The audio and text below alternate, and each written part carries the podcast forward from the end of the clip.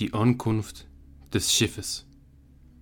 Al-Mustafa, der Erwählte und Geliebte, der seinerzeit eine Morgenröte war, hatte zwölf Jahre in der Stadt Orphalese auf sein Schiff gewartet, das wiederkommen und ihn zur Insel seiner Geburt zurückbringen sollte. Und im zwölften Jahr, am siebten Tag des Jelul, des Monats der Ernte, erstieg er den Hügel jenseits der Stadtmauern und schaute zur See.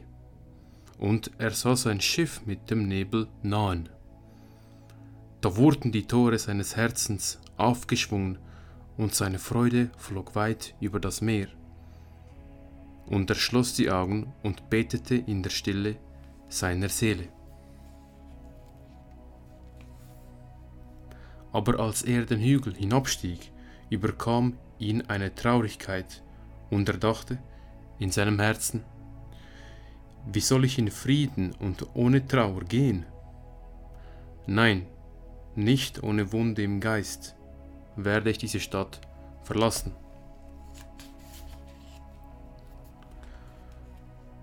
Lang waren die Tage der Qual, die ich in ihren Mauern verbrachte, und lang waren die Nächte der Einsamkeit, und wer kann seine Qual und seine Einsamkeit ungerührt hinter sich lassen?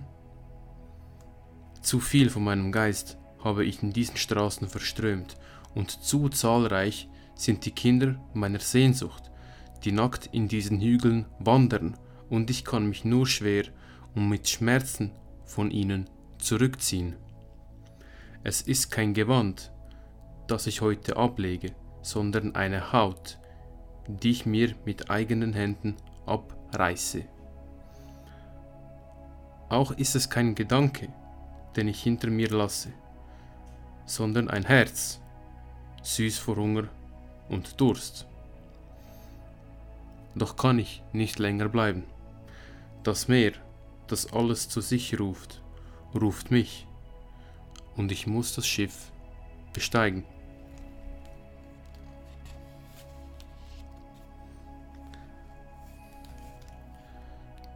Denn zu bleiben, auch wenn die Stunden in der Nacht brennen, hieße zu gefrieren und unbeweglich zu werden und in einer Form zu erstarren. Gern nehme ich alles, was hier ist, mit mir. Aber wie wäre mir das möglich? Eine Stimme kann nicht die Zunge und die Lippen mit sich tragen, die ihr Flügel gaben. Allein muss sie in den Äther hinaus. Allein und ohne sein Nest muss der Adler zur Sonne fliegen. Als er nun unten am Hügel angekommen war, wandte er sich wieder zum Meer, und er sah sein Schiff in den Hafen einlaufen und auf dem Bug die Seeleute, die Männer seines eigenen Landes. Und seine Seele rief hinaus zu ihnen, und er sagte, Söhne meiner ehrwürdigen Mutter, ihr Reiter der Gezeiten, wie oft seid ihr in meinen Träumen gesegelt, und nun kommt ihr in meinem Wachen, das mein tieferer Traum ist. Ich bin bereit zu gehen, und meine Ungeduld erwartet mit gesetzten Segeln den Wind. Nur einen Atemzug noch will ich tun in dieser stillen Luft, nur einen liebenden Blick noch zurückwerfen, und dann werde ich unter euch stehen, ein Seefahrer unter Seefahrern.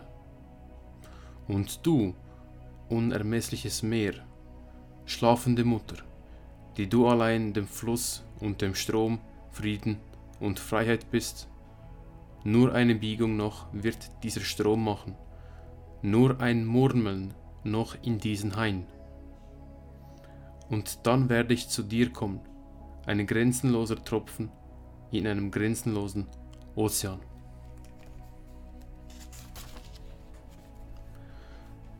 Und als er weiterging, sah er von weitem Männer und Frauen ihre Felder und Weinberge verlassen und zu den Stadttoren eilen. Und er hörte, wie ihre Stimmen seinen Namen riefen und von Feld zu Feld schrien, um einander laut die Ankunft seines Schiffes mitzuteilen. Und er sagte zu sich, soll der Tag des Abschieds der Tag der Ernte sein? Und soll das heißen, dass mein Abend in Wahrheit meine Morgenröte war? Und was soll ich dem geben, der seinen Pflug mitten auf dem Feld gelassen hat, oder dem, der das Rad seiner Weinpresse angehalten hat? Wird mein Herz ein Baum werden, schwer von Früchten, die ich pflücken und ihnen schenken kann? Und werden meine Wünsche fließen wie eine Quelle, damit ich ihre Becher füllen kann? Bin ich eine Harfe, damit die Hand des Mächtigen mich berühren kann, oder eine Flöte, damit sein Atem mich durchstreifen kann? Ein Sucher der Stille bin ich, und welchen Schatz habe ich in der Stille gefunden, den ich mit Zuversicht verteilen kann? Wenn dies mein Tag der Ernte ist, in welche Felder habe ich den Samen gesät und zu welchen vergessenen Jahreszeiten? Wenn dies wirklich die Stunde ist, in der ich meine Laterne hoch halte, dann ist es nicht meine Flamme, die darin brennt. Leer und dunkel werde ich meine Laterne erheben, und der Wächter der Nacht wird sie mit Öl füllen, und er wird sie auch anzünden.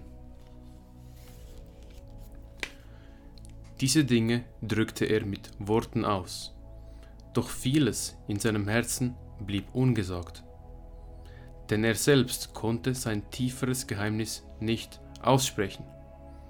Und als er die Stadt betrat, kamen alle Menschen ihm entgegen, und sie riefen ihm zu wie mit einer Stimme. Und die Ältesten der Stadt traten vor und sagten, Geh noch nicht fort von uns. Eine Mittagszeit bist du in unserer Dämmerung gewesen, und deine Jugend hat uns Träume zu träumen gegeben. Kein Fremder bist du unter uns und auch kein Gast, sondern unser Sohn und innigst Geliebter. Lass unsere Augen noch nicht nach deinem Angesicht hungern. Und die Priester und Priesterinnen sagten zu ihm, Lass nicht zu, dass die Wellen des Meeres uns jetzt trennen und die Jahre, die du in unserer Mitte verbracht hast, zur Erinnerung werden. Du bist unter uns als Geist umhergegangen und dein Schatten ist ein Licht auf unseren Gesichtern gewesen. Sehr haben wir dich geliebt, aber sprachlos war unsere Liebe und mit Schleiern umhüllt. Nun aber ruft sie laut zu dir und möchte unverhüllt vor dir stehen. Und seit jeher war es so, dass die Liebe erst in der Stunde der Trennung ihre eigene Tiefe erkennt. Und andere kamen auch und flehten ihn an, aber er antwortete ihnen nicht. Er neigte nur den Kopf, und die in der Nähe standen, sahen Tränen auf seine Brust fallen. Und er und die Menschen schritten zu dem großen Platz vor dem Tempel.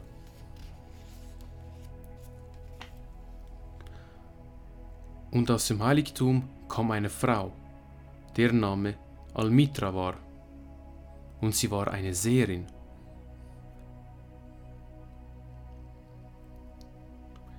Und er schaute sie mit unendlicher Zärtlichkeit an, denn sie hatte ihn als erste aufgesucht und an ihn geglaubt, als er gerade einen Tag in ihrer Stadt gewesen war. Und sie begrüßte ihn und sagte, Prophet Gottes, auf der Suche nach den letzten Dingen, lange hast du die Ferne nach deinem Schiff abgesucht. Und nun ist dein Schiff gekommen, und du musst gehen. Tief ist deine Sehnsucht nach dem Land, deiner Erinnerungen und der Heimat deiner größeren Wünsche.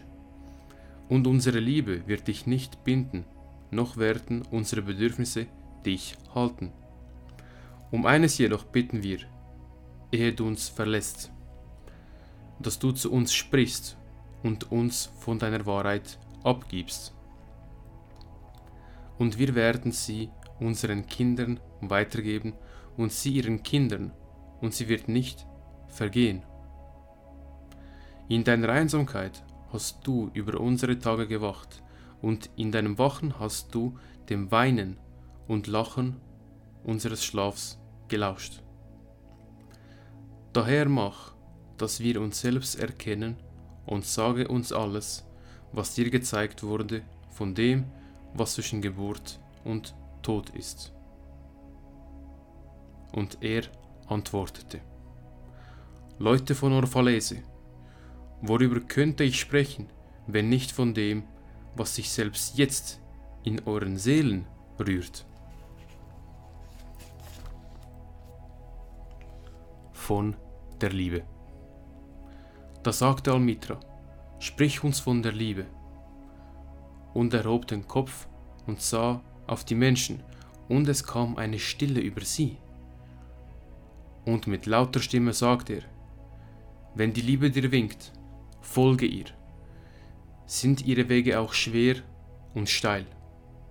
Und wenn ihre Flügel dich umhüllen, gib dich ihr hin.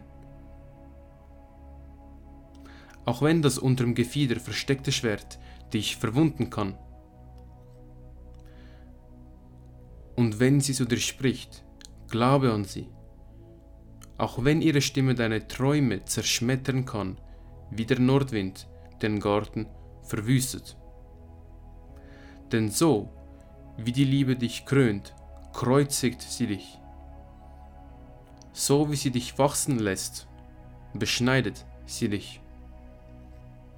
So wie sie emporsteigt zu deinen Höhen und die zartesten Zweige liebkost, die in der Sonne zittern, steigt sie hinab zu deinen Wurzeln und erschüttert sie in ihrer Erdgebundenheit. Wie Korngarben sammelt sie dich um sich. Sie drischt dich, um dich nackt zu machen. Sie siebt dich, um dich von deiner Spreu zu befreien. Sie malt dich, bis du weiß bist. Sie knetet dich, bis du geschmeidig bist. Und dann weiht sie dich ihrem heiligen Feuer, damit du heiliges Brot wirst für Gottes heiliges Mahl. All dies wird die Liebe mit dir machen, damit du die Geheimnisse deines Herzens kennenlernst und in diesem Wissen ein Teil vom Herzen des Lebens wirst. Aber wenn du in deiner Angst nur die Ruhe und die Lust der Liebe suchst, dann ist es besser für dich, deine Nacktheit zu bedecken und vom Dreschboden der Liebe zu gehen.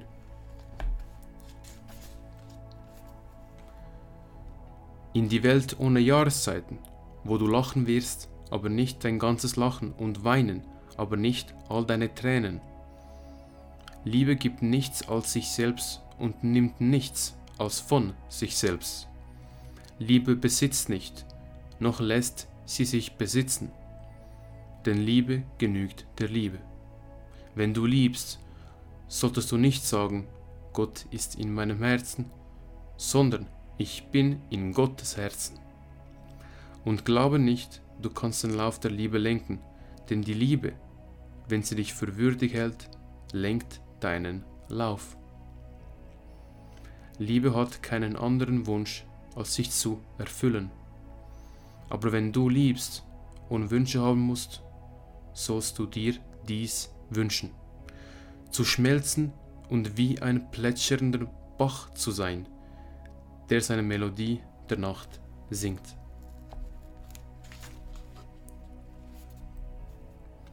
Den Schmerz allzu vieler Zärtlichkeit zu kennen, vom eigenen Verstehen der Liebe verwundet zu sein und willig und freudig zu bluten, bei der Morgenröte mit beflügeltem Herzen zu erwachen und für einen weiten Tag des Liebens Dank zu sagen, zur Mittagszeit zu ruhen und über die Verzückung der Liebe nachzusinnen, am Abend mit Dankbarkeit heimzukehren und dann einzuschlafen mit einem Gebet für den Geliebten im Herzen und einem Lobgesang auf den Lippen. Von der Ehe. Dann sprach Almitra abermals und sagte, Und was ist mit der Ehe, Meister? Und er antwortete und sprach, Ihr wurdet zusammen geboren und ihr werdet auf immer zusammen sein. Ihr werdet zusammen sein, wenn die weißen Flügel des Todes eure Tage scheiden. Ja, ihr werdet selbst im stummen Gedenken Gottes zusammen sein, aber lasst Raum zwischen euch. Und lasst die Winde des Himmels zwischen euch tanzen. Liebt einander, aber macht die Liebe nicht zur Fessel. Lasst sie eher ein wogendes Meer zwischen den Ufern eurer Seelen sein. Füllt einander den Becher, aber trinkt nicht aus einem Becher. Gebt einander von eurem Brot, aber esst nicht vom selben Leib. Singt und tanzt zusammen und seid fröhlich, aber lasst jeden von euch allein sein, so wie die Saiten einer Laute allein sind und doch von derselben Musik erzittern. Gebt eure Herzen, aber nicht in des anderen Obhut. Denn nur die Hand des Lebens kann eure Herzen umfassen. Und steht zusammen, doch nicht zu nah. Denn die Säulen des Tempels stehen für sich, und die Eiche und die Zypresse wachsen nicht im Schatten der anderen. Von den Kindern. Und eine Frau, die einen Säugling an der Brust hielt, sagte, Sprich uns von den Kindern. Und er sagte, Eure Kinder sind nicht eure Kinder.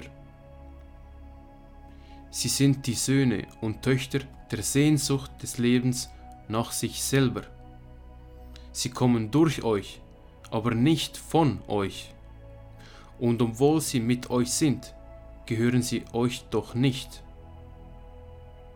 Ihr dürft ihnen eure Liebe geben, aber nicht eure Gedanken, denn sie haben ihre eigenen Gedanken. Ihr dürft ihren Körpern ein Haus geben, aber nicht ihren Seelen, denn ihre Seelen wohnen im Haus von morgen, das ihr nicht besuchen könnt, nicht einmal in euren Träumen.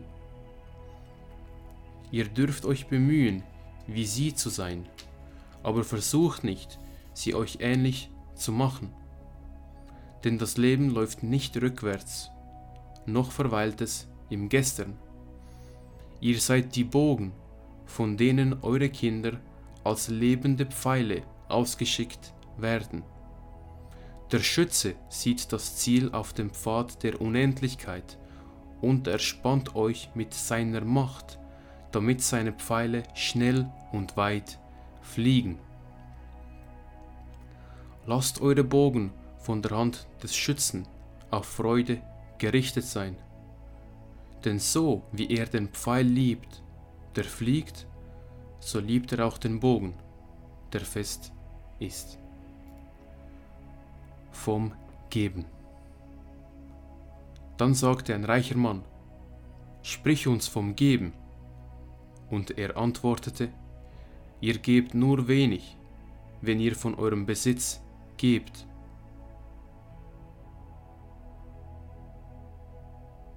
Erst wenn ihr euch von selber gebt, gebt ihr wahrhaft. Denn was ist euer Besitz anders als etwas, das ihr bewahrt und bewacht aus Angst, dass ihr es morgen brauchen könntet? Und morgen, was wird das morgen dem übervorsichtigen Hund bringen, der Knochen im spurlosen Sand vergräbt, wenn er den Pilgern zur heiligen Stadt folgt? Und was ist die Angst vor der Not, anderes als Not?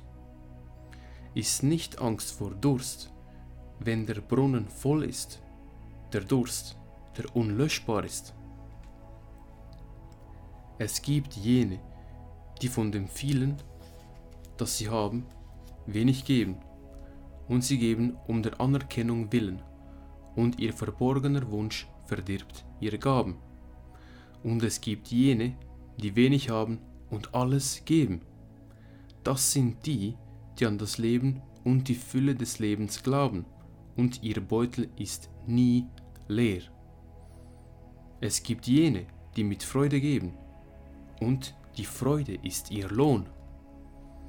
Und es gibt jene, die mit Schmerzen geben, und der Schmerz ist ihre Taufe. Und es gibt jene, die geben und keinen Schmerz beim Geben kennen, weder suchen sie Freude dabei, noch geben sie um der Tugend willen. Sie geben, wie im Tal dort drüben, die Myrte ihren Duft verströmt. Durch ihre Hände spricht Gott, und aus ihren Augen lächelt er auf die Erde. Es ist gut zu geben, wenn man gebeten wird, aber besser ist es, wenn man ungebeten gibt, aus Verständnis. Und für den Freigebigen ist die Suche nach einem, der empfangen soll, eine größere Freude als das Geben. Und es gibt etwas, das ihr zurückhalten werdet? Alles, was ihr habt, wird eines Tages gegeben werden. Daher gebt jetzt, dass die Zeit des Gebens eure ist und nicht die eurer Erben. Ihr sagt oft, ich würde geben, aber nur dem, der es verdient. Die Bäume in eurem Obstgarten reden nicht so, und auch nicht die Herden auf euren Weiden. Sie geben, damit sie leben dürfen, denn zurückhalten heißt zugrunde gehen. Sicher ist der, der würdig ist, seine Tage und Nächte zu erhalten, auch alles anderen von euch würdig. Und der, der verdient hat, vom Meer des Lebens zu trinken, verdient auch, seinen Becher aus eurem Bach zu füllen. Und welcher Verdienst wäre größer als der Mut und das Vertrauen, ja auch die Nächstenliebe, die im Empfangen liegt? Und wer seid ihr, dass die Menschen sich die Brust zerreißen und ihren Stolz entschleiern sollten, damit ihr ihren Wert nackt und ihren Stolz entblößt seht? Seht erst zu, dass ihr selber verdient, ein Gebender und ein Werkzeug des Gebens zu sein. Denn in Wahrheit ist es das Leben, das dem Leben gibt, während ihr, die ihr euch als Gebende fühlt, nichts anderes seid als Zeugen. Und ihr, die ihr empfangt, und ihr seid alle Empfangende, bürdet euch nicht die Last der Dankbarkeit auf, damit ihr nicht euch und dem Gebenden ein Joch auferlegt. Steigt lieber zusammen mit dem Gebenden auf seinen Gaben empor wie auf Flügeln. Denn seid ihr euch eurer Schuld zu sehr bewusst, heißt das, die Freigebigkeit desjenigen zu bezweifeln, der die großherzige Erde zur Mutter und Gott zum Vater